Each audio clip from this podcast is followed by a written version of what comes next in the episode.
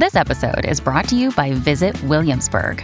In Williamsburg, Virginia, there's never too much of a good thing. Whether you're a foodie, a golfer, a history buff, a shopaholic, an outdoor enthusiast, or a thrill seeker, you'll find what you came for here and more.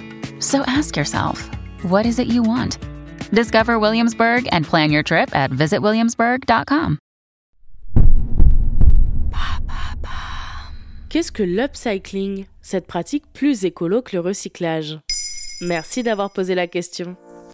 Vous avez peut-être déjà vu les tawashi, ces éponges lavables et réutilisables japonaises fabriquées à partir de chaussettes trouées et de vieux t-shirts. Voilà un exemple concret de upcycling, en français recyclage par le haut ou surcyclage. Ce concept écologique d'économie circulaire vise à sauver de la matière ou des objets destinés à la poubelle en y ajoutant de la valeur, en lui trouvant une nouvelle fonctionnalité ou en l'embellissant. Mais c'est du recyclage, non? On pourrait dire que l'upcycling est une sous-catégorie du recyclage, mais ce n'est pas pareil. Lorsqu'on recycle ces déchets, par exemple le plastique ou le carton, on décompose, on détruit la matière avant de la recomposer. On dépense de l'énergie, de l'eau, on utilise des produits chimiques. L'ingénieur et architecte d'intérieur allemand Rainer Pilz est le premier à mettre un mot sur l'upcycling en 1994. Il l'oppose au recyclage traditionnel qu'il appelle downcycling, qui détruit. L'upcycling permet que les produits inutilisés gagnent de la valeur au lieu d'en perdre. Le concept est ensuite développé dans le livre Cradle to Cradle, Remaking the Way We Make Things de William McDonough et Michael Braungart, publié en 2002. Mais c'est une pratique ancienne et courante, surtout dans les pays les plus pauvres où le besoin est souvent à l'origine du détournement d'objets. L'upcycling, c'est donc embellir, retaper ou donner une nouvelle esthétique ou une nouvelle fonction à un objet ou un matériau qui risquait de finir à la poubelle.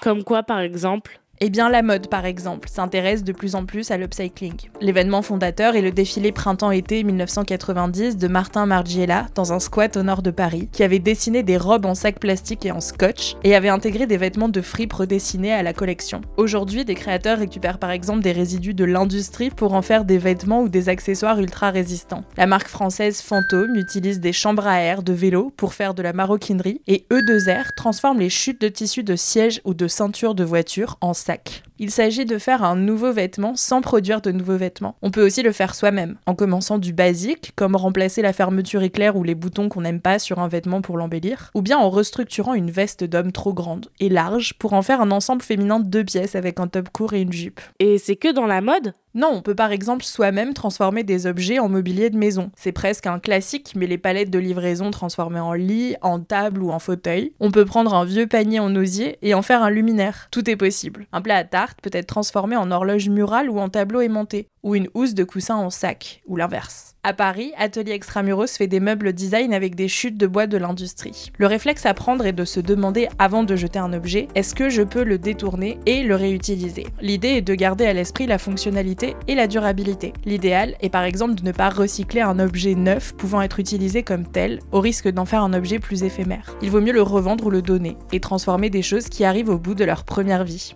Voilà ce qu'est l'upcycling.